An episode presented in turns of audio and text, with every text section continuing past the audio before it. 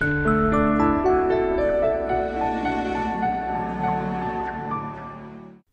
is a Gaoduan game show that you very want to Huaiyun online every Wednesday. No 路 no 快。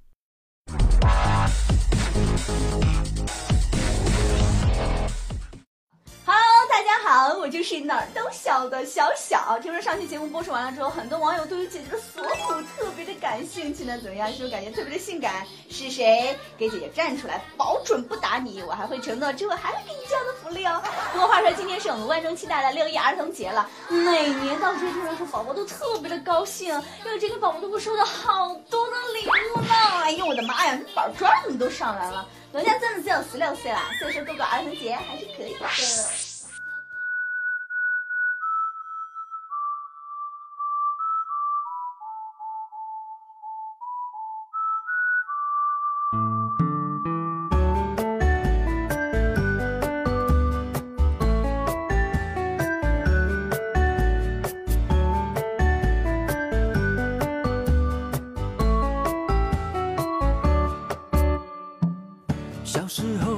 地板凳上坐着游戏的小小少年，小霸王的学习机却用来闯关玩玩游戏。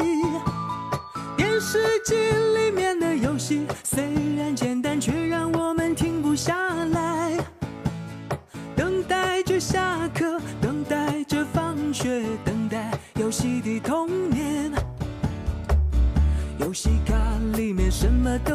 总有一款你最。中意的，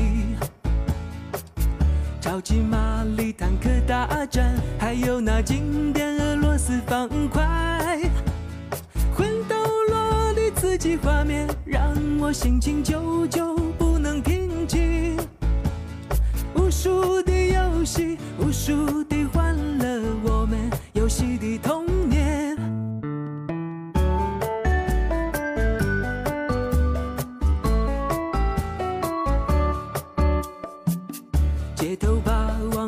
传说，合金弹头与赤色要塞，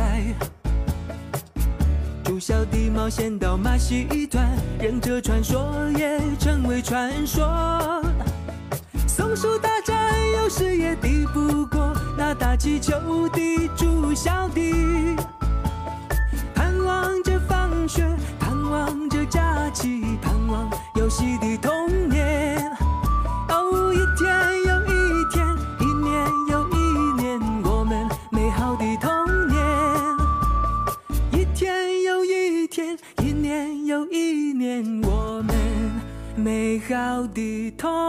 年。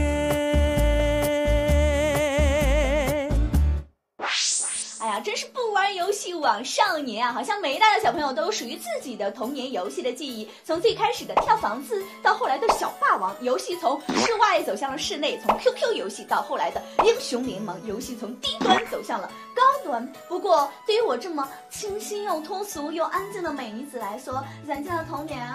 是这样子的了，哎，小子们给我上！抢这主不抢，我抢，顺子，王炸！哎呀，姐姐也并不是瞧不起现在的小朋友哈，一个个都成了小宅男、小宅女了，对于外面的花花世界竟然没有那么一丝的留念，整天就知道爱哄啊、爱派呀、爱咋咋地呀。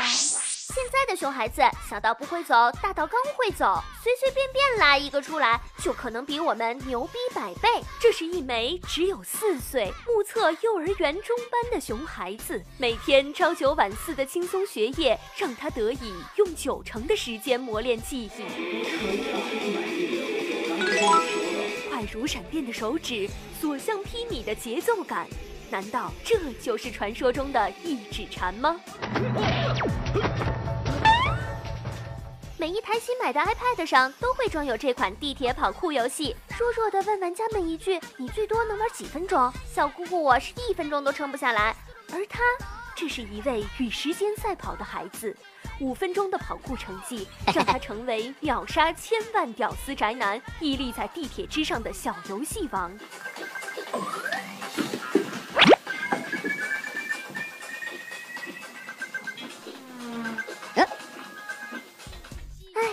想对围观群众说一句：保护视力，预防近视，防止看瞎，远离跑酷熊孩子。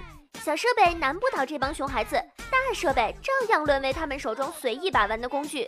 记得当年怀揣飞车梦想的人，喜欢在网吧里和好基友来一场卡丁车的生死时速。据说看过这个小孩的漂移技术后，很多怀揣梦想的玩家默默地卸载了跑跑卡丁车。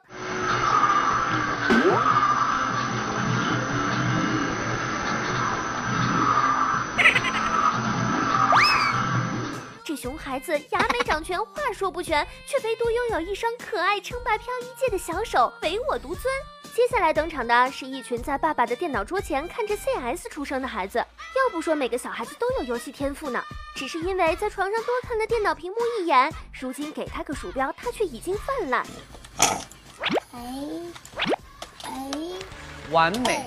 这位一零后趁老爸不在家，练就成 CS 神枪手，见一个杀一个，so easy。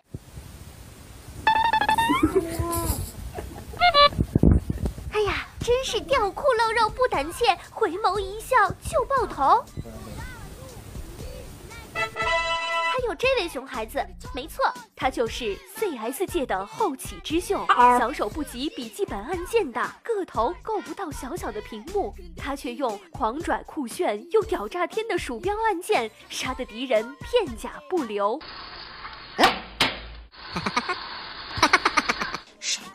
过儿童节？我只过抱头节。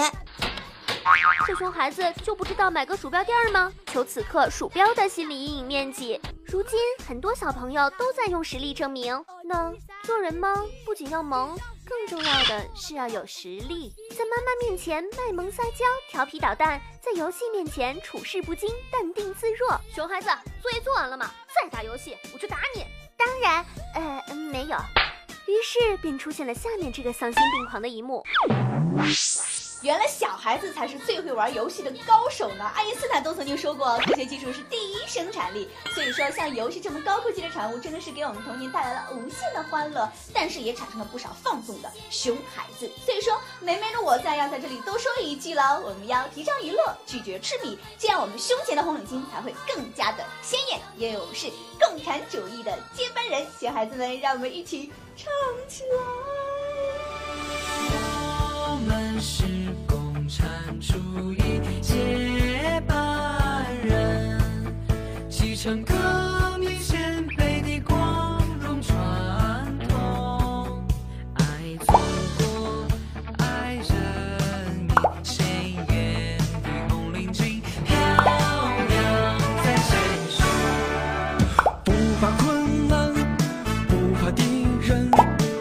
想学习。坚决斗争，向着胜利勇敢前进，向着胜利勇敢前进前。